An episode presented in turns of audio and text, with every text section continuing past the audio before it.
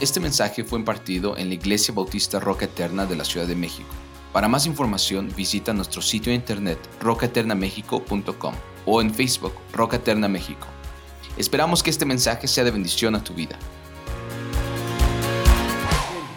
Estamos aquí, hermanos, frente a un texto importante y de mucho impacto en las escrituras.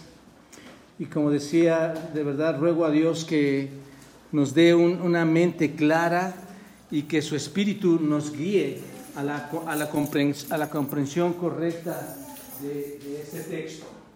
Que sea su espíritu que nos lleve a entender esta verdad importante.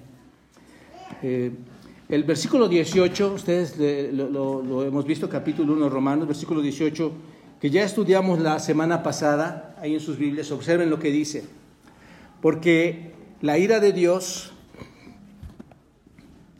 porque la ira de Dios se revela desde el cielo contra toda impiedad e injusticia de los hombres que detienen con injusticia la verdad. La ira, hermanos, la ira es el destino de los hombres, la ira de Dios es el destino de los hombres que no aceptan a Dios. La ira es el destino de los hombres que desechan o que rechazan a Dios. En un sentido, estos hombres, la herencia que están llevando es ira. ¿Se dan cuenta según este texto? La herencia que llevan es ira, porque dice el salmista en el Salmo 106, provocaron la ira de Dios con sus obras y se desarrolló la mortandad entre ellos. Hay ira de Dios en estos hombres. Y, la pregunta, hermanos, de, de, esto, cuando leemos este versículo, la pregunta es, ¿cómo podría Dios, cómo podría aquel gran Dios que es infinitamente santo, poder ignorar el pecado de los hombres? ¿Cómo podría lograr eso Dios? Un Dios santo ignorar el pecado que viola la santidad absoluta de Dios. ¿Cómo lo puede ignorar, hermanos? es imposible, no puede hacerlo. Él no lo ha hecho en el pasado, no lo, no lo hace en el presente y tampoco lo va a hacer hoy, hermanos. ¿Por qué? Porque Dios es un Dios santo, Dios es un Dios justo, Dios es un Dios bueno. Esa es la cuestión, hermanos. Él no va a ignorarlo por esta razón. Él en ese sentido, ustedes todos, todos, muchos de ustedes lo saben, Él odia una sola cosa. ¿Cuál es? El pecado. Él odia el pecado y Dios tiene derecho, entonces, bajo ese odio al pecado, tiene derecho a reaccionar, tiene derecho a enviar su ira. ¿Por qué? Porque el hombre es culpable. ¿Te das cuenta de esto?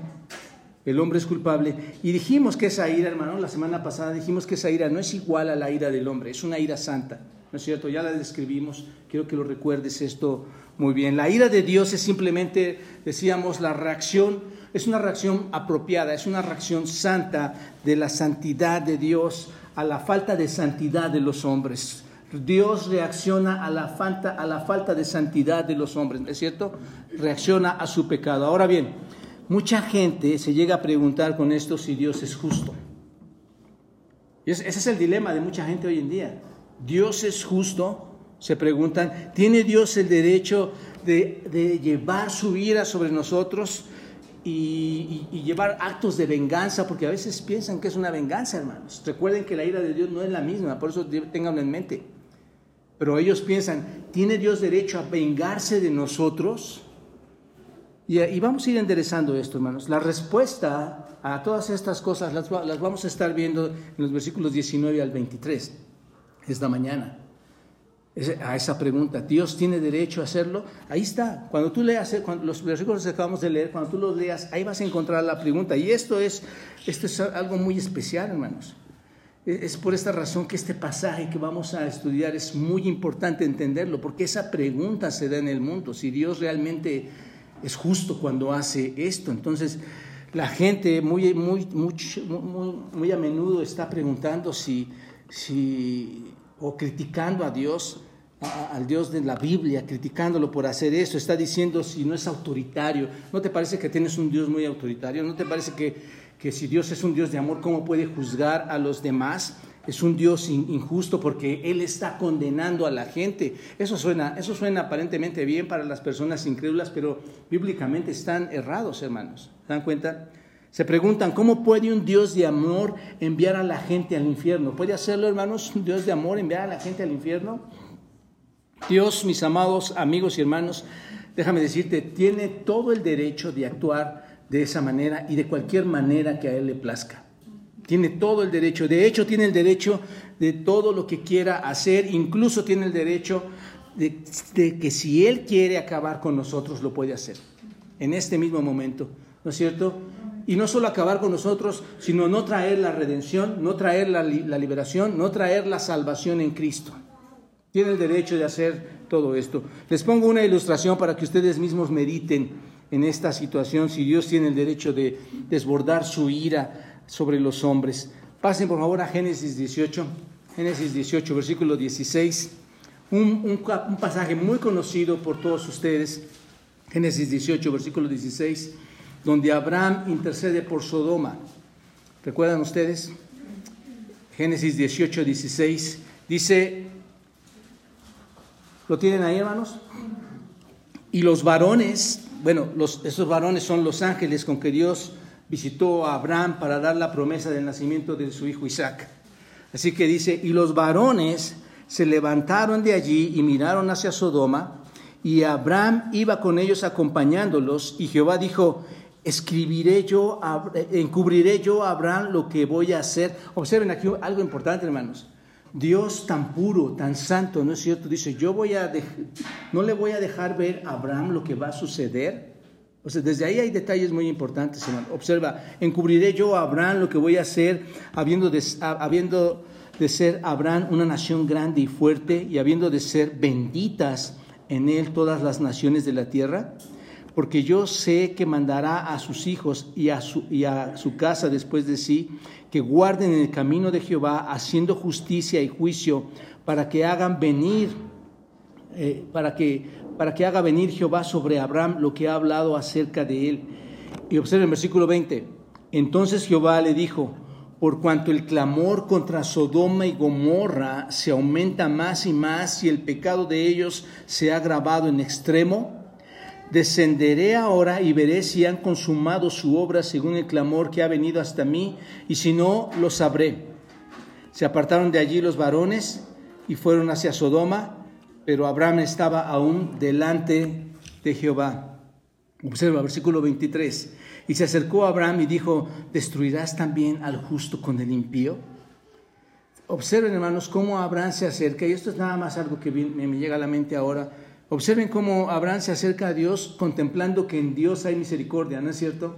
Porque va a hablar con él y, le, está, le va a empezar a cuestionar, aunque es muy insistente, le va a empezar a cuestionar, pero sabe que hay misericordia en Dios. Observa, a pesar de que va a haber un juicio.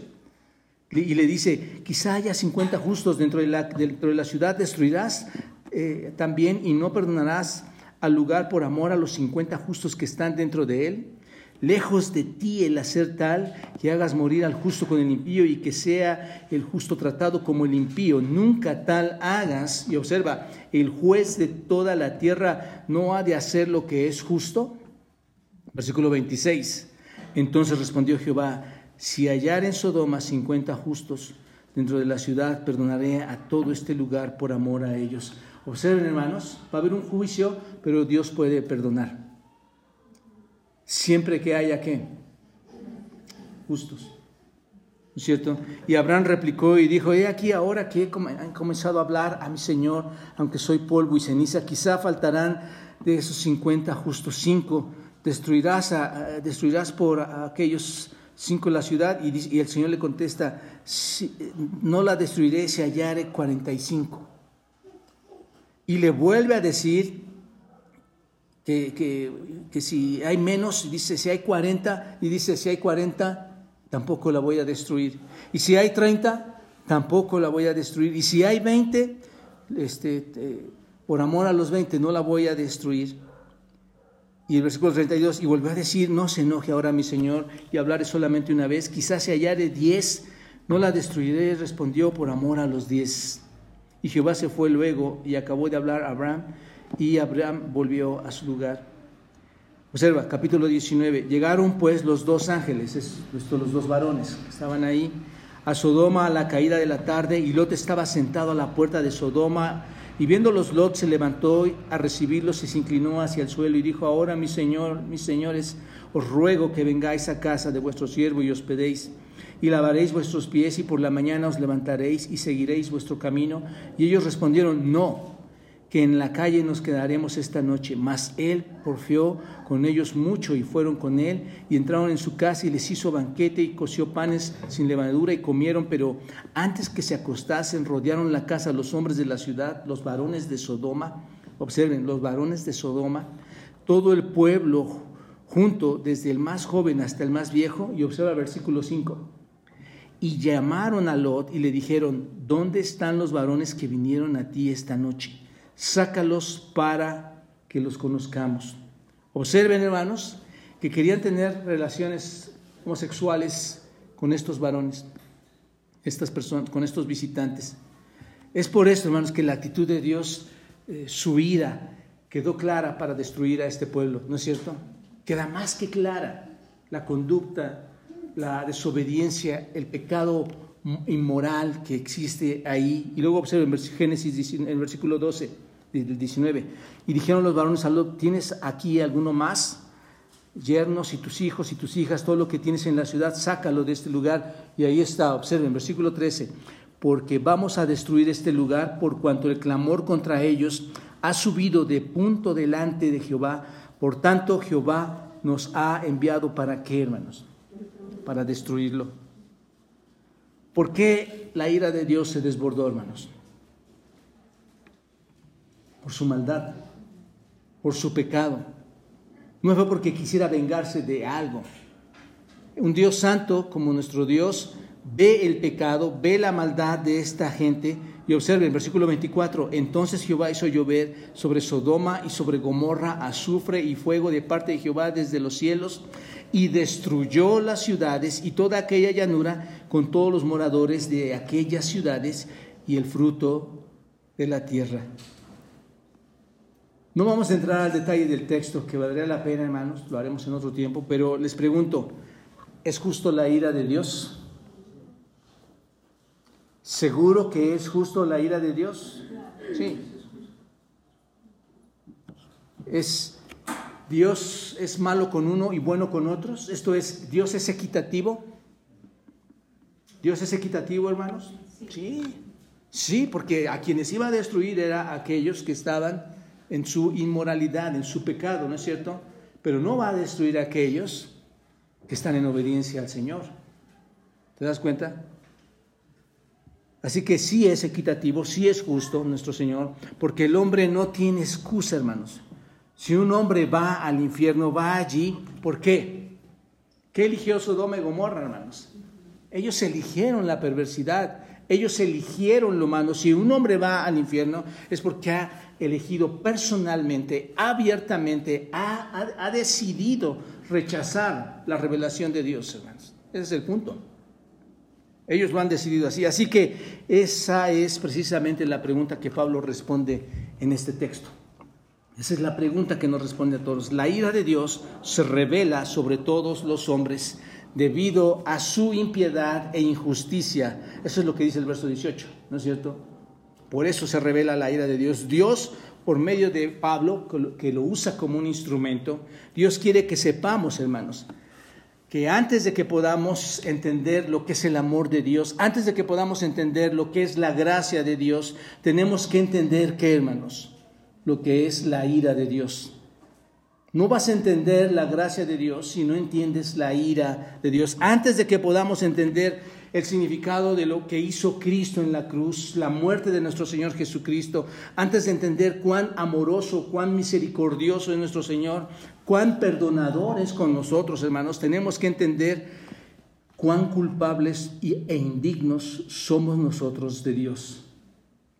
Eso es algo importante, hermanos, porque muchos de nosotros nos sentimos capaces, y lo vamos a ver. Creemos que tenemos la razón, Creemos que las cosas deben ser así, pero no, hermanos, debemos entender que somos culpables delante de Dios, ¿no es cierto?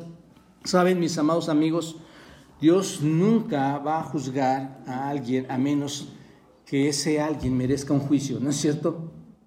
Dios nunca va a juzgarlo, a menos que tú lo merezcas. Es, digo, Dios estableció las leyes aún en la tierra, hermanos.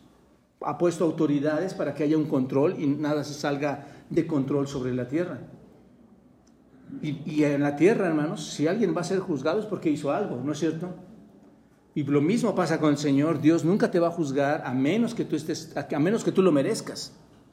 Entonces es un Dios de justicia y su justicia, hermanos, es una justicia absoluta. Es absoluta. Pero tú sabes si realmente tú mereces este juicio. Vamos a ser claros esta mañana, hermanos. Ustedes, cada uno de ustedes sabe si mereces este juicio. Porque es fácil contestar que a, los malos Dios los va a, a, tener en su juicio y a los buenos no. Pero el punto es, ¿dónde estoy yo? Dios qué va a tratar conmigo. Tú eres tú el único que sabes realmente si mereces este juicio.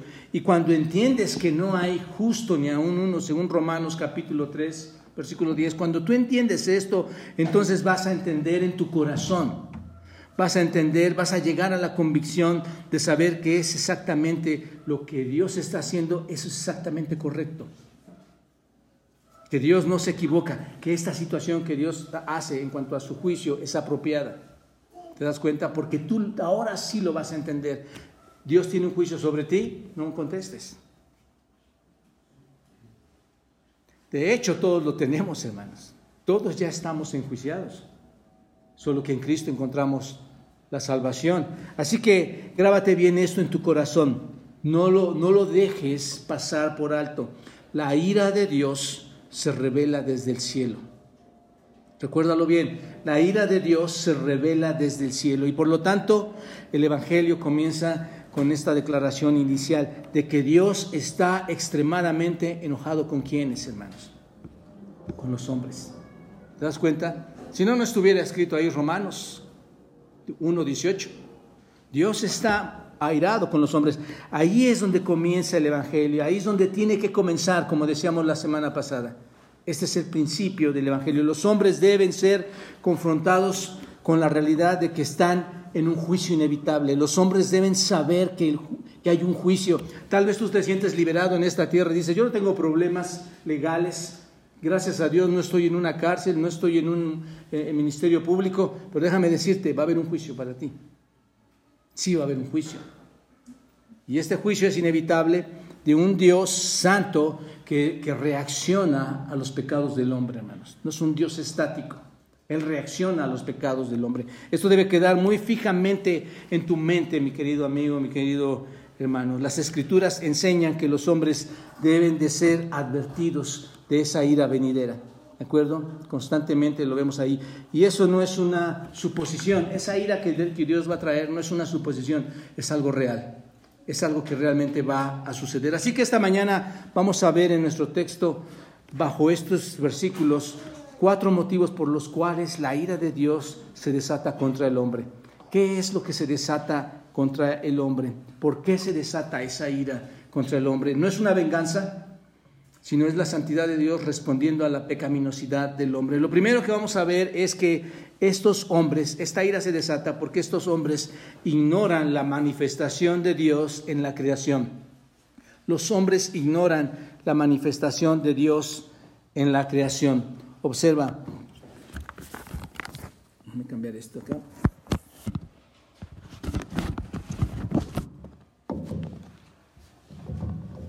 Dice, porque lo que de Dios se conoce, observa, les es manifiesto, pues Dios se lo manifestó, porque las cosas invisibles de Él, su eterno poder y deidad, se hacen claramente, ¿qué hermanos? Visibles. ¿Desde cuándo? desde la creación del mundo, siendo entendida, o sea, no es de, hace ocho días, desde la creación del mundo, siendo entendidas por medio de las cosas hechas, de modo que, ¿qué? No tienen excusa. La razón por la que Dios puede revelar su ira, hermanos, contra, contra los hombres, contra ellos, es porque lo que se sabe de Dios, ¿se qué? Se conoce. se conoce, se manifiesta en ellos, porque Dios se los ha mostrado. Dios se los ha mostrado. La pregunta es, ¿cómo se los mostró? ¿Cómo? Observa, porque las cosas invisibles de Él, las cosas invisibles de Él, su eterno poder y deidad, se hacen, ¿qué hermanos? Claramente visibles desde la creación del mundo, siendo entendidas por medio de las cosas hechas de modo que no tienen excusa. La primera razón de la ira de Dios es que los hombres o a los hombres se les dio la verdad de Dios. Los hombres han recibido la verdad de Dios. Dios puso su verdad, su revelación en la naturaleza del mismo hombre, ¿no es cierto? La ha puesto en nosotros mismos, hermanos. En su creación ha puesto esa revelación, ya que el mismo hombre es creación de Dios, ¿no es cierto? Tú eres creación de Dios, yo soy creación de Dios, de modo que todo atestigua de la existencia de Dios. No solo la creación, sino tu propia creación. Atestigua de que hay un Dios poderoso que hay un Dios que tiene poder. Ahora bien, algo importante observar es que esta sección se refiere a los gentiles, hermanos, porque asume solo a, aquellos que han, a, los que, a los que eh, nosotros llamamos a esto revelación natural, ¿no es cierto? está asumiendo a solo aquellas personas que pueden ver la revelación natural, no la revelación especial. Los judíos tenían la revelación especial, las escrituras. Hoy tenemos las escrituras, la revelación especial. Pero en ese momento se asume a estos gentiles por revelación natural. Así que lo que dice aquí es que podrían conocer a Dios porque Dios se ha manifestado en quienes, en ellos, en los hombres. La palabra manifestó, hermanos, esta que ven ustedes aquí, fanero, significa eh, visible, significa evidente, notorio, manifiesto. Esto es lo que significa, hermanos, que es visible, que es notorio, que se puede manifestar. Así que la verdad, si tú lo ves así, la verdad es que evidente a todos. La, vida, la verdad es visible, es notoria, se manifiesta. Es, es evidente, no puede ignorarla. Por eso dice que no hay excusas para los hombres porque no puede ignorar esta verdad. Ningún poder este, eh, en esta tierra podría negar, hermanos, la evidencia de la naturaleza de la creación de Dios. Pero ¿qué hacen? Niegan el poder, niegan la divinidad que Dios ha manifestado cuando ha creado el universo. Eso es lo que están negando. Y cuando hacen esto, recurren a muchas excusas. Hay tanta excusa que el hombre utiliza para poder negar la manifestación y el poder de Dios, excusas que se, que se manifiestan actualmente. Hay, hay, excusas que hoy se enseñan, ¿no es cierto? La enseñan en las escuelas y solo por poner un ejemplo, enseñan la excusa de la teoría de la evolución, ¿no es cierto? Esa es una excusa. En las escuelas, en las universidades, enseñan la teoría de la, evolución como una verdad. Y esta teoría que, que, desecha, hermanos, a Dios. No se necesita un Dios creador para todas las cosas. Es lo, que, es lo que dicen ellos. No debe haber un Dios creador ni de un universo que esté sustentado por la palabra poderosa de Dios. Tampoco. ¿Te das cuenta? Aquí se cumple entonces lo dicho en el versículo 18. Observen lo que dice el versículo 8. Han detenido esto, ¿qué? Han detenido la verdad, han suprimido, ¿qué? la verdad. Ahí está el hombre, deteniendo la verdad. Se cumple este versículo, hermanos. Así que el hombre no puede eh, alegar que hay ignorancia en ellos, hermanos. E, es una excusa. No puede haber ignorancia. Dios se ha dado a conocer y continúa haciéndolo mediante qué, hermanos? Mediante la creación. Mediante la creación Él se manifiesta. Los hombres, por iniciativa propia, hermanos, si tú lo ves de esta manera, no le pueden conocer. El hombre por sí solo no puede decir, voy a ir a conocer a Dios. Este, no se le ha concedido eso, por decirlo así. No pueden conocerlo a Dios. Pero el versículo 19, observen lo que dice. El versículo 19 dice, porque lo que de Dios se conoce les es que manifiesto. Dios se ha mostrado a ellos. Aunque el hombre no puede conocerle, ¿no es cierto? Dios qué hizo? Se manifiesta a ellos. Piénsalo de esta forma, hermanos. Dios nunca va a enviar, o Dios nunca enviaría a alguien al infierno que no tuviera la oportunidad de conocerlo. ¿Te das cuenta? Todo mundo no tiene excusa, no, no va a poder decir yo estoy en el infierno injustamente. ¿Te das cuenta? Aunque la creación, la revelación natural no salva, sino es la manifestación gloriosa de Dios y su poder y su exaltación, aunque no salva, hermanos, no van a poder decir que ellos no tuvieron la oportunidad de conocerlo. Así que cualquier cosa que tú veas manifestada en el universo, y esto es tan importante y tan precioso, hermanos, si tú ves una estrella, si tú ves el sol, y si tú crees en este texto como creyente verdadero, si tú ves las aves, las montañas, los peces, los cielos, las flores, las rocas, los niños, los hombres, los animales, si tú ves todo esto, hermanos, esto te habla de un creador. Sí. Además, tristemente, muchas veces el hombre cristiano, el hombre creyente, pasa por alto la manifestación de Dios. Muchas veces vemos la manifestación de Dios como algo que es de nosotros, como algo que nosotros disfrutamos de nosotros. Pero hermanos, esto habla de un creador cuando tú ves el, universo, cuando tú ves la tierra, cuando tú ves la naturaleza. El punto es este, la creación manifiesta a quién, hermanos? A Dios. La creación manifiesta a Dios. E incluso para aquellos que parecen incapaces de percibir esa manifestación, porque hay gente que puede andar por la calle sin entender eh, que, hay una manifestación de Dios en la creación, ellos mismos podrían observarse a sí mismos y decir, yo, yo soy una creación de Dios. Somos hombres muy complejos, somos seres humanos muy complejos, ¿no es cierto? Nuestro diseño, el poder ver, oír, pensar sin hablar, poder escuchar tu propia voz, tomar decisiones, esto es algo complejo, hermanos. ¿Quién lo pudo haber hecho nada más? Dios. El mismo hombre, aunque se siente incapaz de decir ese árbol está sostenido por Dios y creado por Dios, debería de verse a sí mismo. Ahora bien, la palabra conoce, esta palabra, hermanos, que ustedes ven aquí, la palabra conoce, nostos, significa lo que se puede conocer acerca de Dios. Lo que se puede conocer, y en este caso acerca de Dios. Seguramente, ¿cuántas cosas puedes conocer de Dios, hermanos? ¿Conoces todo de Dios? No. Seguramente no podemos saber todo acerca de Dios, incluso a través de esta revelación especial, ¿no es cierto? Este, eh, no, no le vamos a poder conocer del todo, pero lo que es conocible o cognoscible de Dios, eh, este, a, los sentidos del hombre, sí se va a revelar. Lo que es conocible de Dios, todos tus sentidos lo pueden ver su revelación, ¿no es cierto? Cuando tocas, sabes que hay algo. Cuando ves, sabes que, existe. Cuando lo pruebas, sabes que sabe. ¿Te das cuenta? Todos los sentidos que Dios ha puesto en ti hacen que la revelación se revele en ti, por decirlo así. ese es el asunto. Y el versículo 20 nos dice el contenido de lo que podemos conocer, de lo que el hombre puede conocer de Dios. Fíjate, dice, ¿se hace qué? Se hace, ¿qué es lo que podemos conocer de Dios? Se hace claramente visible desde la creación del mundo, se hace claramente visible a ellos.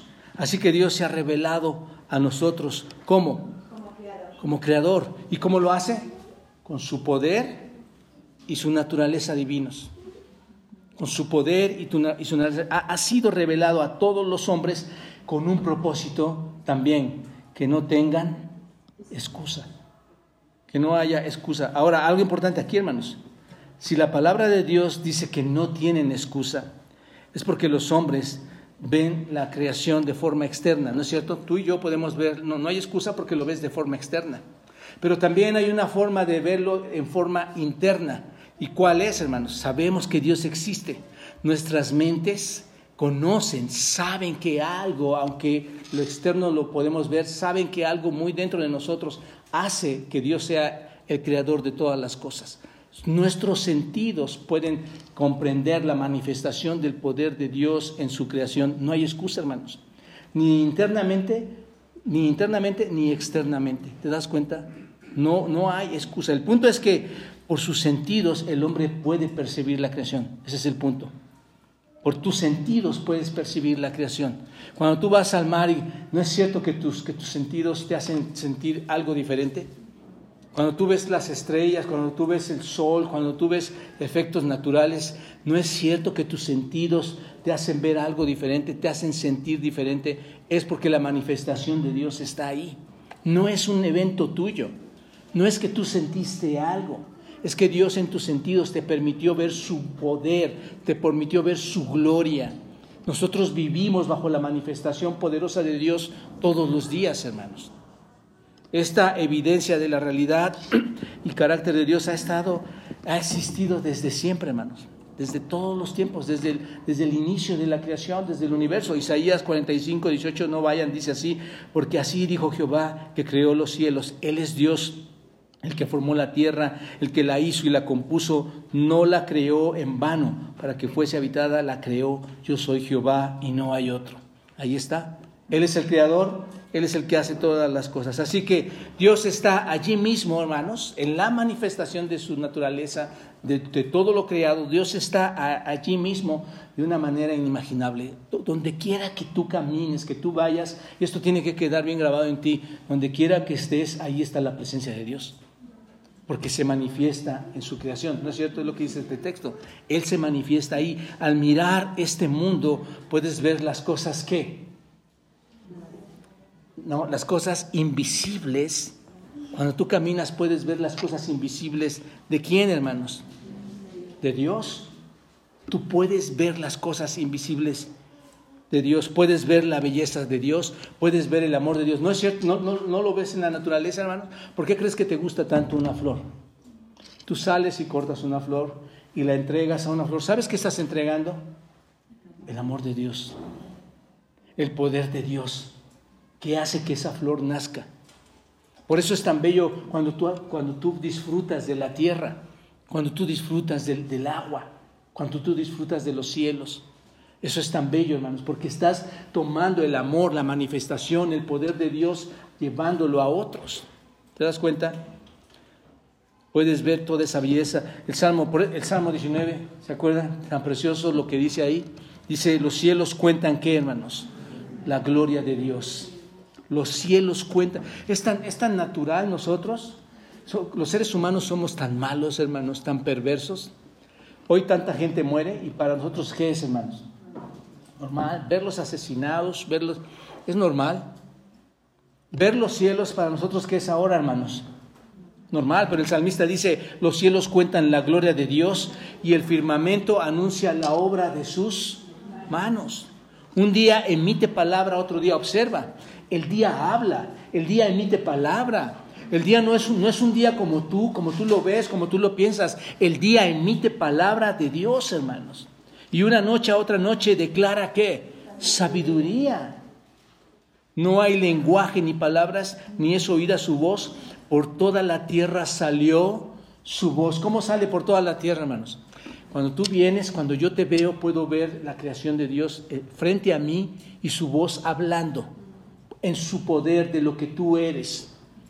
Insisto, cuando tú sales y ves, ves, una montaña gigante, inmensa, y dices, esto es impresionante, estás viendo a Dios mismo, en, su, lo, invisible de Dios que se manifiesta a nuestros ojos.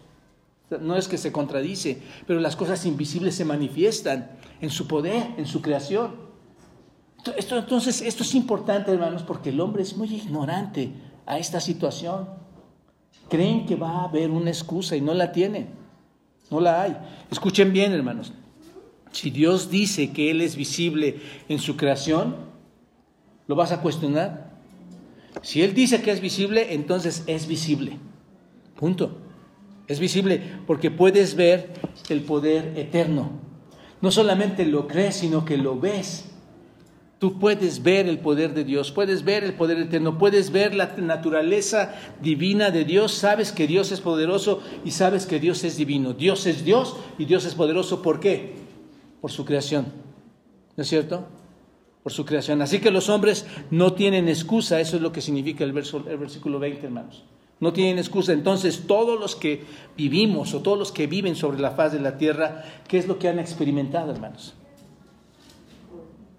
A Dios. ¿No, es, ¿No dice que se manifiesta? Estamos experimentando a quién? A Dios. Estamos experimentando su sabiduría, estamos experimentando su poder, estamos cuando tú comes, piénsalo de esta forma. Cuando tú comes el maíz, el arroz, el frijol, ¿qué estás manifestando ahí, hermano? La generosidad de Dios. Dios es tan generoso por lo que te pone en la mesa porque sin su creación no estaría esto delante de nosotros. Su poder se manifiesta en nosotros. La gente dice, ¿por qué orar por los alimentos? Entendamos, esto es creación de Dios. ¿Me dan cuenta? Aunque no lo reconocen, aunque la gente lo rechaza y no lo reconocen, Hermanos, déjenme decirles, Dios siempre ha estado allí. O Dios siempre está ahí.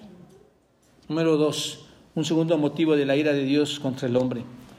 A pesar de conocer a Dios en la creación, ¿qué hacen, hermanos?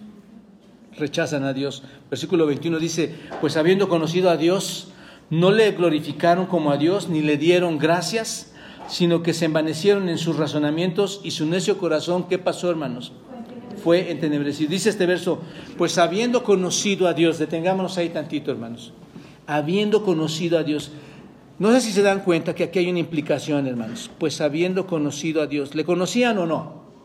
La implicación aquí, hermanos, si se dan cuenta, la implicación aquí es que todos los hombres de forma natural han qué? Han conocido a Dios. Entonces, la Biblia dice que nadie ha dejado sin conocerle a Dios. ¿Por qué? ¿Cuál es la razón? Su creación. Su creación. Entonces, esta es la implicación. Todos han conocido de forma natural a Dios. Por eso Juan 1.9 dice, aquella luz verdadera, recuerdan hermanos los que hemos estudiado Juan 1, que dice que aquella luz verdadera, ¿qué? Alumbra a quiénes, hermanos? ¿A unos cuantos hombres? ¿A, unos los se dio a conocer? No, dice, alumbra a quiénes? A todo hombre venía a este mundo, versículo 10, en el mundo estaba y el mundo fue hecho por él, pero el mundo ¿qué dice? No le conoció, pero se manifestó esa luz a todos los hombres, hermanos. Qué impresionante es esto, el rechazo del hombre, aquí está. Cada ser humano, si tú ves este Juan 1.9, cada ser humano tiene, la luz de Cristo alumbrándole a él. Y la revelación de la creación a su alrededor. O sea, no hay excusa, hermanos.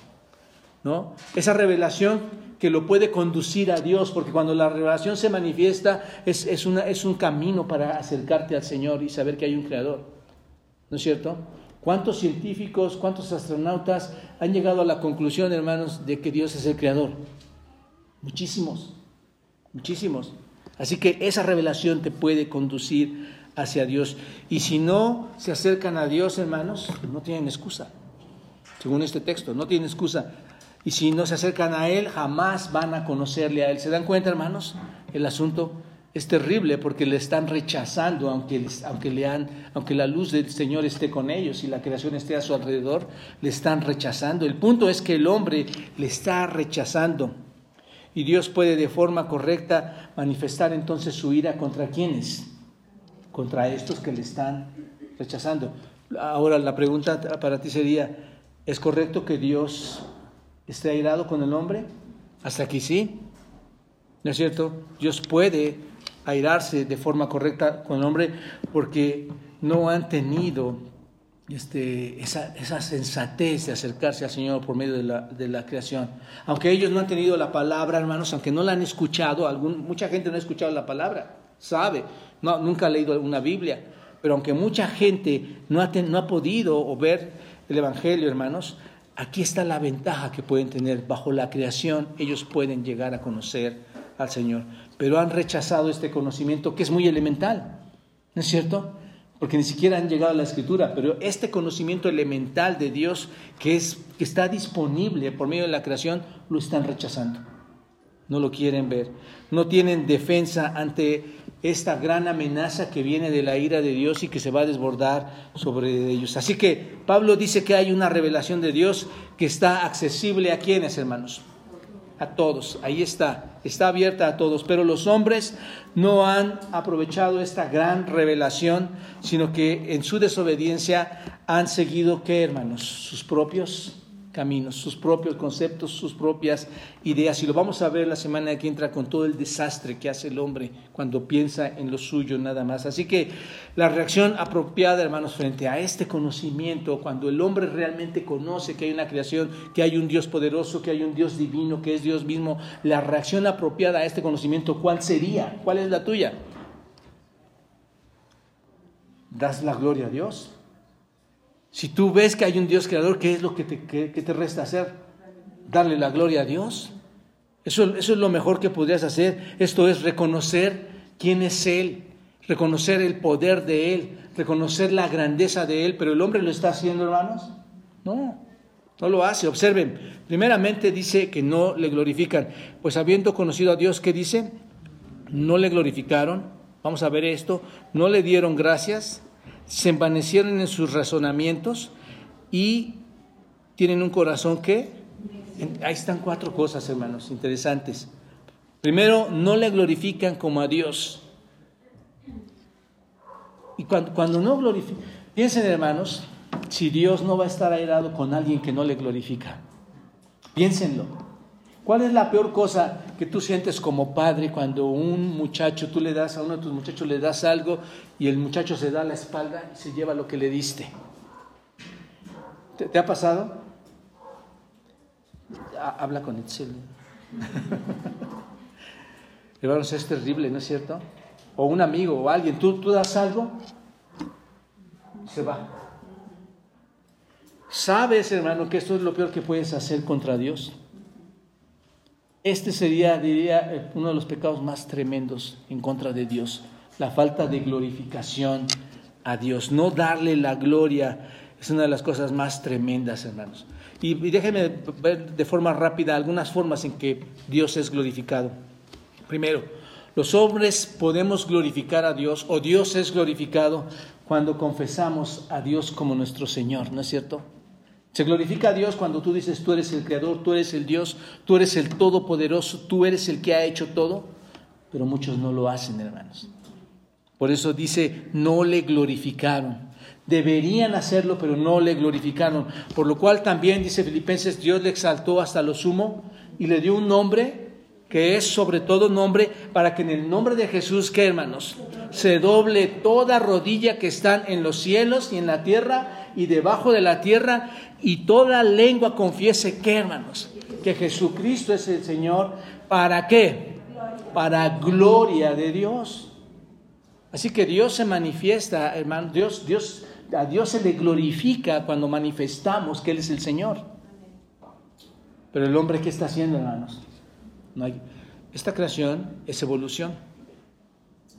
No hay, no hay, a quien, no hay a quien glorificar. ¿Te das cuenta?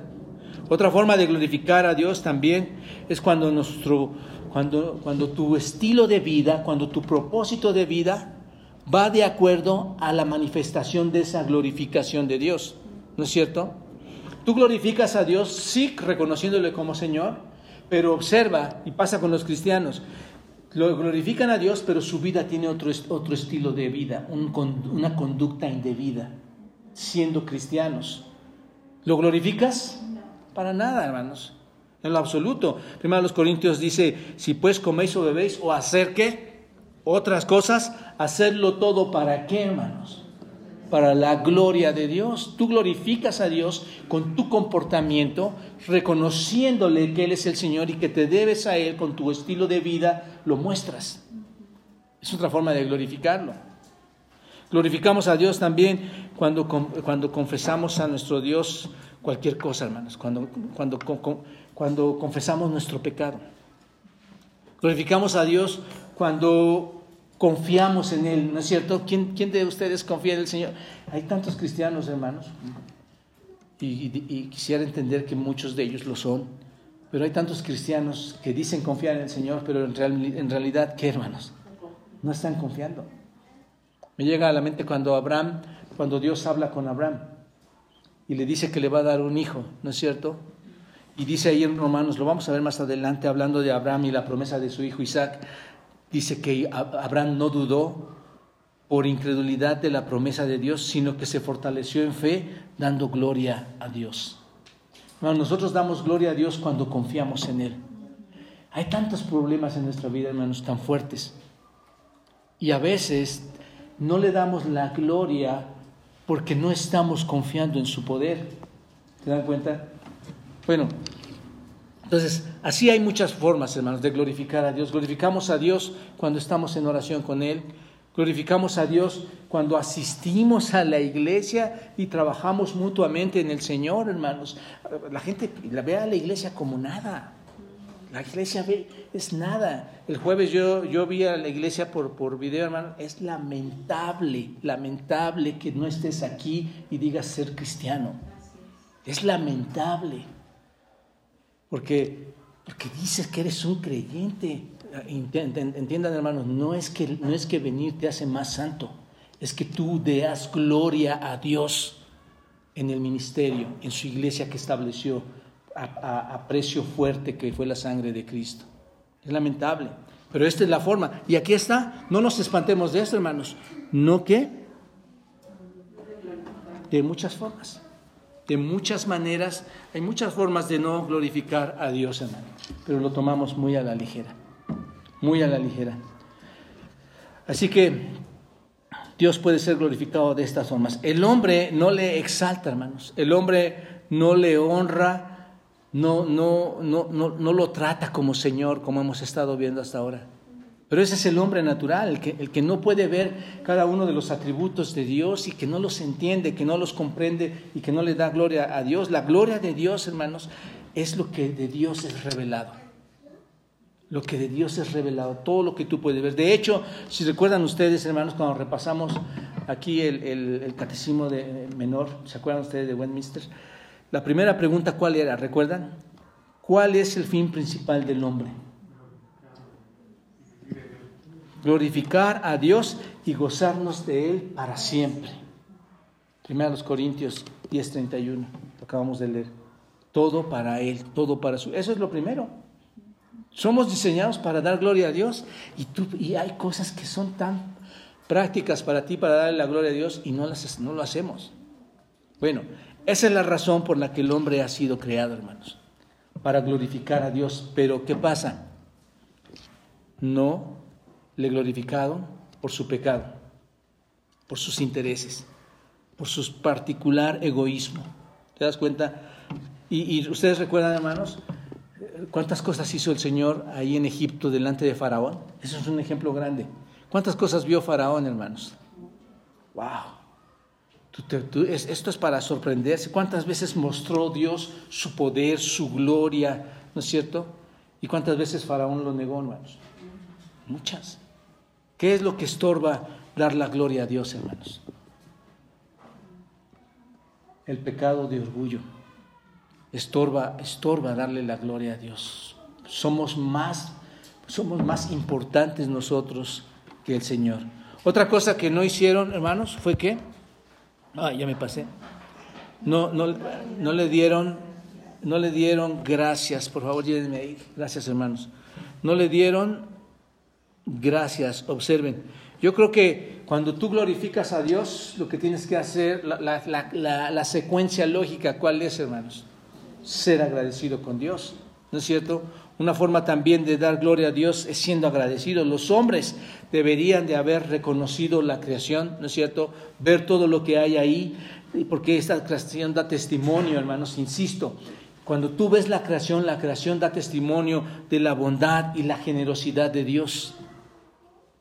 Cuando tú la ves, ves la bondad de Dios. Sin embargo, hermanos, los hombres no le han glorificado a Dios, no le han dado gracias por esa bondad. ¿Por qué, hermanos? En otras palabras, no todo lo que el hombre tiene o todo lo que nosotros tenemos, no lo atribuimos a lo que Dios nos dio. Ese es el punto, hermanos.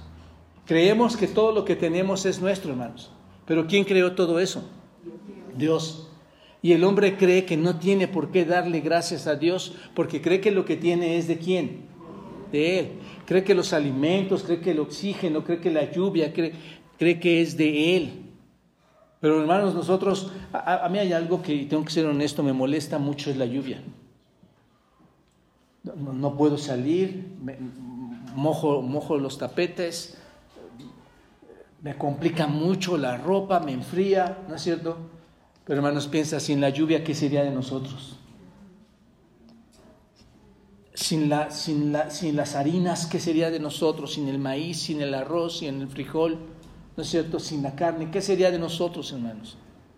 Se nos olvida que todo en la creación se nos ha, se nos ha dado. Entonces, el hombre ha fracasado en reconocer a Dios y niegan glorificar a Dios. Y cuando niegan glorificar a Dios, no eres agradecido. El punto es este, si no aceptan a Dios como la fuente de todo, hermanos, no le darán gracias a Dios en nada.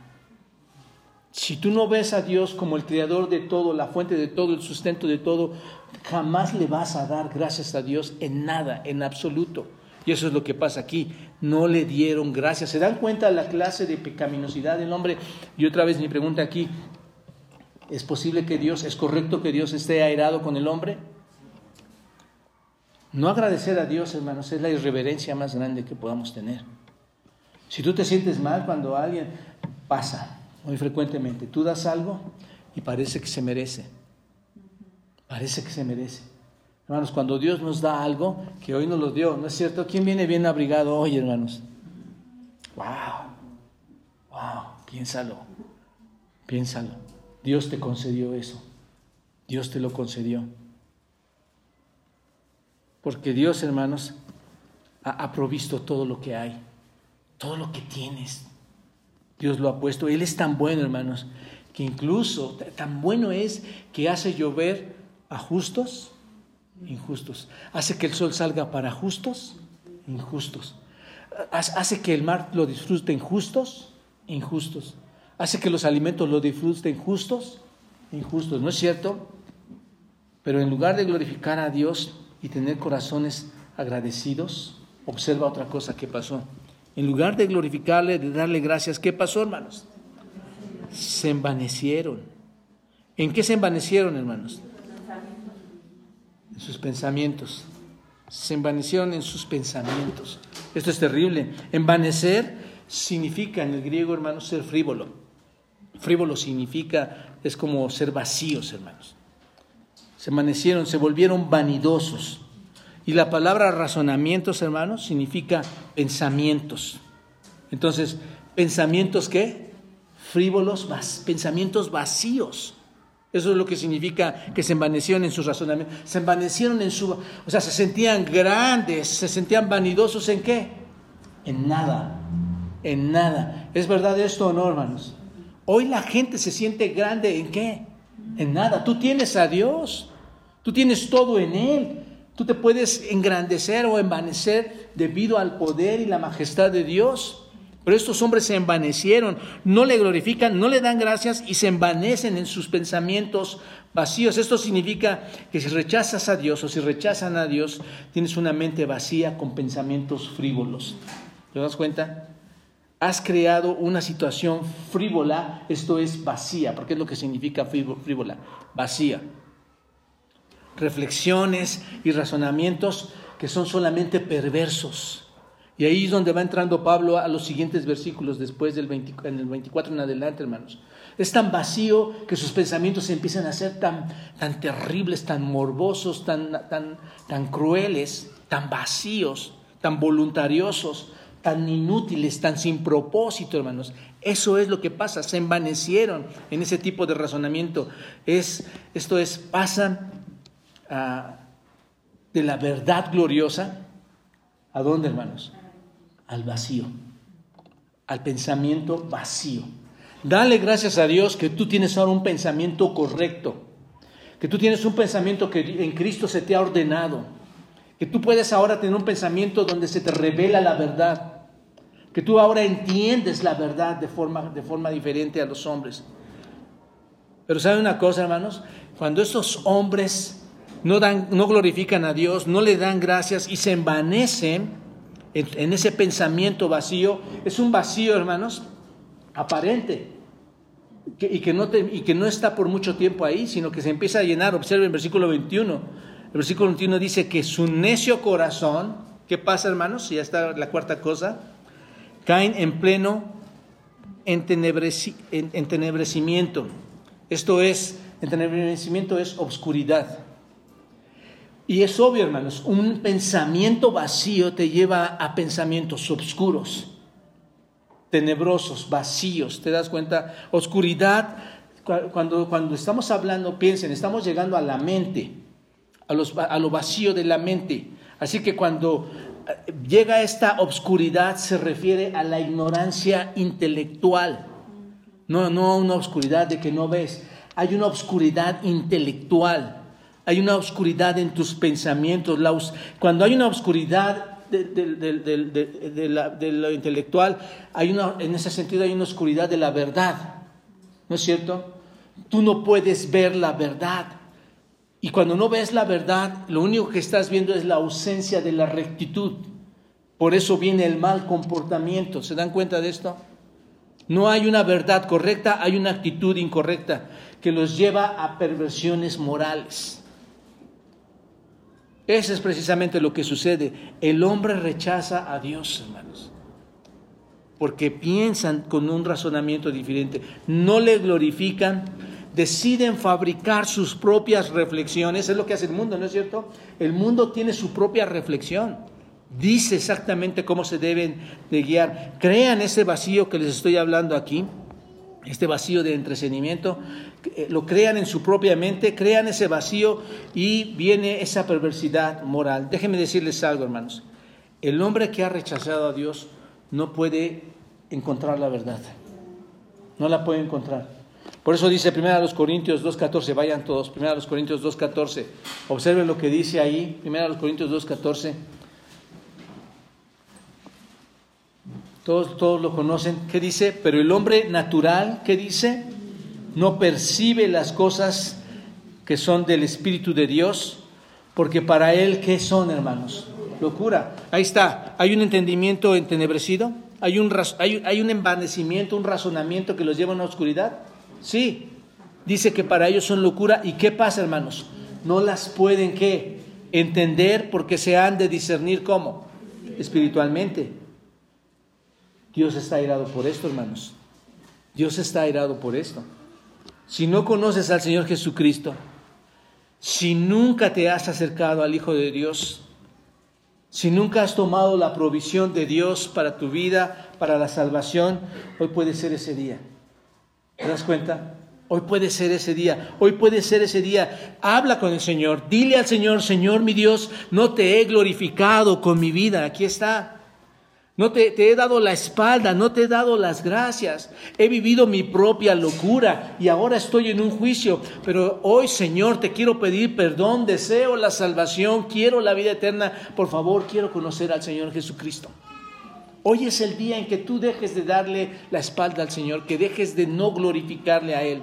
¿Te das cuenta? Un tercer aspecto, rápidamente hermanos, y ya lo voy a hacer brevemente estos dos últimos. Un tercer aspecto es de la, de la ira desatada de Dios, es que tienen un razonamiento que, hermanos, vacío. Profesando ser sabios, ¿qué pasa, hermanos? Se hicieron necios. El ser humano, hermanos, sin Dios, eh, no puede reconocer la realidad de las cosas. Sin Dios no la, tú y yo no las conocíamos, la realidad de la vida, de la existencia, de la creación, no la podíamos entender. Así que la palabra profesando, esta palabra, hermanos, significa afirmar, sostener. Están afirmando, afirmando ser sabios, sosteniendo ser sabios. ¿Qué dice? Se hicieron necios y estos necios eh, significa tontos, hermanos, significa volverse tontos. Entonces, afirmando ser sabios, ¿qué hicieron? Se hicieron tontos, se hicieron más tontos, se volvieron más tontos. Necio, según la Biblia, es aquel que deliberadamente toma decisiones morales contrarias a las instrucciones de Dios. Ese es un necio. Alguien que deliberadamente toma las decisiones, las instrucciones, la ley de Dios, la toma, hermanos, de forma contraria para para ofender a Dios. Es aquel que adopta una posición opuesta a la de Dios, hermanos. Aquel que ha dicho en su corazón, no hay Dios, como dice el salmista, ¿no es cierto? En su, corazón no, no existe Dios, Salmo 14. Así que estos que afirman o sostienen, que es lo que significa, o bien podemos decir se jactaban de gran sabiduría, observa, estos que profesan que, hermanos, ser tan sabios, ¿no es cierto? Se convirtieron en qué, hermanos? Es lo que significa la palabra, hermanos. Eso es en lo que se convirtieron. Esto es, tenían un problema, no tenían una percepción de la realidad completa, hermanos. Estos hombres han rechazado la revelación de Dios por completo, se han hecho necios, se quedan con qué, hermanos. Ellos creen más bien en las filosofías humanas, ¿no es cierto? Ven, ven a Dios de otra forma, ven la filosofía humana y la filosofía humana es vacía, hermanos, déjenme decirlos. La filosofía humana es sin sentido. Sus corazones oscuros están llenos de engaños, ¿no es cierto? Sin embargo, estos anuncian que son qué, hermanos? sabios. Dicen, somos sabios, porque conocemos o piensan conocer la verdad. En pocas palabras, es la pérdida del contacto de la realidad. No están en la realidad, hermanos. Ellos no están viendo su realidad, ya ni siquiera saben lo que es la sabiduría, no, lo entienden a nivel de las escrituras. Niegan y no aceptan la verdad. Eh, por rechazar a Dios han llegado, hermanos, a estar al punto opuesto de que creían estar. Se dan cuenta por este texto que dice, rechazan a Dios y se van al punto opuesto. Se creían sabios, pero cuando lo rechazan se vuelven, ¿qué hermanos? Necios. Son tontos hasta el límite, hermanos, mental, hasta el límite respecto de Dios porque no le pueden conocer. Entonces, este tipo de sabiduría humana, hermanos, no solo ocurre hoy en día. Este, por creer más en los, en los psicólogos, en los filósofos, en la ciencia de hoy. Ha sucedido, hermanos, y déjenme decirles esto, ha sucedido porque el hombre ha dejado de escuchar la palabra de Dios. Ha sucedido porque el hombre no lee la palabra de Dios. Esa es la idea de que tú leas. No, no es una imposición de la iglesia, tú no lo tienes que hacer. Ya lo, ya lo estamos llevando a cabo, no lo tienes que hacer.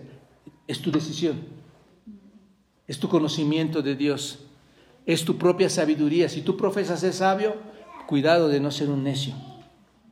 Más vale que te acerques a las escrituras porque esto ha sucedido porque el hombre ha dejado de escuchar la palabra de Dios y han decidido querer escuchar a quienes, hermanos, a los hombres. ¿No es cierto? Las tantas filosofías y aún las tantas, las tantas cosas que te pueden confundir en el cristianismo, hermanos. La Biblia es lo único seguro.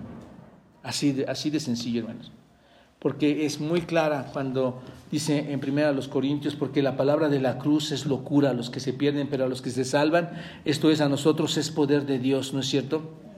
Porque está escrito, destruiré la sabiduría de quienes, de los sabios. Bueno, así que mientras los hombres dicen que su necedad, que su necedad es sabiduría, la Biblia dice que su sabiduría es qué, hermanos? Necedad, ¿no es cierto? Eh, eh, eh, el mayor necio, hermanos, o el mayor tonto, como dice aquí, el mayor tonto de todos los que, de, todo, de, todos es, aquel que rechaza a Cristo. Esa es, esa es la necedad. Dios está airado por eso. Y finalmente, hermanos, observa esto, inventan sus propios ídolos. Dios está airado porque inventan sus propios ídolos. Y cambiaron, observen, y cambiaron, ¿qué, hermanos? La gloria de Dios incorruptible, ¿en qué, hermanos? En semejanza de imágenes, ¿no? De hombre corruptible, de aves, de cuadrúpedos y de reptiles. Permítame eh, eh, decirles solo pensar en esto, hermanos. El hombre se volvió un ser religioso cuando empezó a fabricar sus propios ídolos, ¿no es cierto? Abandona el poder, la gloria de Dios y empieza a fabricar ídolos. Empieza a formar ídolos. Hizo ídolos, dice aquí, de bestias, de pájaros, de serpientes, de, hace ídolos de cualquier cosa, hermanos, hasta de insectos, si te quieres imaginar esto. Ahora escuchen bien esto, hermanos. La religión es el punto, o cuando eres religioso, llegas al punto más alto de esa cima para que, la, para que puedas caer la caída más baja. Porque cuando tú llegas a, a ser tan religioso, hermanos, esto Dios lo detesta tanto que caes muy bajo. ¿No es cierto? Crees que estás haciendo las cosas grandes. Primero Dios es revelado y el hombre conoce a Dios a través de todo lo creado. ¿No es cierto? Pero el hombre ¿qué hace, hermanos? Se revela y el hombre ¿qué hace? Lo rechaza. Y en el vacío que queda, hermanos, de todo eso, se precipita a la oscuridad, según lo que hemos visto aquí, de lo intelectual, de lo, del cristianismo, de la realidad de Dios, se, se, cae la perversidad moral. Por eso digo, llegan tan alto que llegan a crear un Dios que no es Dios para, caer, para caer en lo más perverso. ¿No es cierto? ¿Y por qué digo esto, hermanos? Pues, se aferran a que tienen la razón cuando crean sus propios ídolos. ¿Por qué, hermanos? ¿Qué pasa, hermanos? Cuando un corazón este, que no está reconociendo a Dios, crea sus propias imágenes, está con sus propias manos creando ídolos, creando dioses. Y esto es realmente muy interesante y muy, muy increíble, hermanos. Observen, el hombre debe y lo que está haciendo debe eliminar al Dios verdadero. ¿No es cierto? Cuando crea ídolos, ¿qué está haciendo? Tú no existes, Dios. Tú no existes. Por eso dice, y cambiaron la gloria de Dios. Crearon sus propios ídolos, eliminan al Dios verdadero y luego crean a uno que no existe. ¿No te parece tonto esto? Crean a uno que no existe y ellos dicen, soy sabio porque estoy haciendo esto. se autollaman sabios porque crearon su propio Dios. Deben tener un Dios porque ellos saben, hermanos, quieren adorar a alguien, porque si no, no lo crearían. Crean a alguien porque necesitan adorar a alguien. Este, pasó esto en el pasado, ¿se acuerdan del becerro de oro? Pasó en el pasado, hoy pasa con tantos dioses creados, ¿no es cierto? Este, eh, eh, tal es la pérdida de esa razón, hermanos, que es como si yo les dijera que tengo una esposa, pero que con mis manos hago o creo otra mujer de madera y digo que esa es mi esposa. ¿Quién, quién me cree esto, hermanos? ella existe, pero yo creo una esposa de madera y esa, esa sí es mi esposa. ¿No les parece que es un razonamiento vacío? No, estoy cambiando la verdad, ¿no es cierto? El hombre literalmente ha faltado, hermanos, a la ley. ¿Se acuerdan eh, los diez mandamientos, Éxodo 20? Cuando dice, no tendrás que dioses ajenos delante de mí, ¿no es cierto? Y no solamente es cuestión de tallar y de hacer y de crear, hermanos. ¿Cuántos dioses hay de formas diferentes, de otro tipo, hermano? Porque hay dioses que son mucho más sofisticados que los dioses que creamos, ¿no es cierto? ¿Cuáles son, hermanos? Recuerden ustedes, ¿cuántos aman tanto la supuesta ecología, hermanos, del planeta? Se vuelve su Dios, ¿no es cierto? Crean grandes instituciones, porque esto es lo, esto es lo que se debe de hacer. Esto es lo grande. ¿Cuántos, ¿Cuántos adoramos el placer del dinero o cuántos adoran el placer del dinero? El placer del sexo, del entretenimiento, los, los grandes artistas, los grandes deportistas. Eh, hay tantos hermanos, hay tantos ídolos que tú puedes crear de forma diferente. El hombre es idólatra en, en, ese sentido. Así que la idolatría del hombre comienza en dónde, hermanos? En su mente porque empezaron a razonar cómo, de diferente forma, tienen la necesidad de creer en algo. Así que, amados amigos, las escrituras dicen, yo soy el primero y yo soy el último, y aparte de mí no hay Dios, dice Isaías 44, 69. Y el Salmo 115 dice, para, para todos ustedes lo escuchen hermanos, 115 del 4 al 8 dice, los ídolos de ellos son plata y oro, obra de manos de los hombres, tienen boca, mas no hablan, tienes ojos, mas no ven, orejas tienen, mas no oyen, tienen narices, mas no huelen, manos tienen, mas no palpan, tienen pies, mas no andan, no hablan con su garganta, semejantes a ellos son los que los hacen y cualquiera que confía en ellos. Semejantes a ellos son quienes, hermanos vacíos, vacíos totalmente. Así que Dios está airado por esto, hermanos. El hombre es culpable y el hombre que merece, hermanos. Un juicio. ¿Se dan cuenta? Entonces termino con esta pregunta. ¿Dios, es correcto que Dios esté airado en esa forma santa que hemos hablado de Él? Sí. Hermano, amigo, hoy, hoy, insisto, pueden cambiar las cosas para ti. Hoy puedes acercarte al Señor, darle la gloria, darle honra a Él, darle ser agradecido con Él, tener pensamientos correctos, llevar una mente fuera de esa oscuridad, pero esto únicamente lo puedes hacer teniendo a Cristo. La naturaleza lo revela. Tenemos en nuestras manos la revelación especial que también lo revela. Y es ahí donde encontramos la forma más específica de ser salvos. En Cristo tú puedes ser salvo. Deja de dar la espalda a Dios, porque aún la naturaleza lo revela. ¿De acuerdo? Acércate al Señor. Hoy puede ser ese día. Tal vez tú mismo que te has dicho creyente por mucho tiempo, no has, no has llegado a este punto. Acércate al Señor, pídele perdón, dile que, que lo necesitas. No solo por lo que ves, sino por lo que ahora has leído acerca de lo que Cristo ha hecho por nosotros. Padre, gracias por esta mañana. Te suplico, Señor, que abras nuestros, nuestros ojos de forma espiritual para que podamos ver, Señor, que hay una sentencia, hay una ira para todos aquellos que se rebelan contra ti, Señor, que no pueden entender eh, que tú, Señor, te has revelado por medio de la creación y que ahí está tu amor, tu bondad, tu misericordia, tu paciencia, tu gracia y aún tu provisión, Señor, están ahí y la rechazan. No te quieren conocer, Señor, sino que crean otra forma de dioses o viven con otro tipo de dioses que no, que no pueden, Señor, ver, ni andar, ni oír.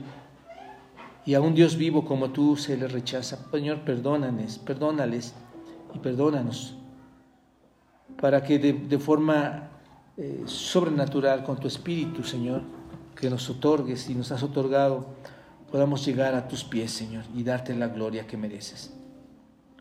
Ayúdanos como iglesia, Señor, a entender estas verdades tan, tan, tan preciosas. Y Padre, gracias porque nos recuerdas, Señor, de que dentro del Evangelio está también, Señor, el mencionar primeramente que tú eres un Dios justo, que pagará a aquellos conforme a sus pecados, pero que en Cristo, Señor, también tu amor se derrama para perdón de estos mismos. Bendice el resto de la tarde, Dios. Bendice a estos hermanos, amigos que están en la iglesia. Glorifícate en ellos, en Cristo Jesús. Amén.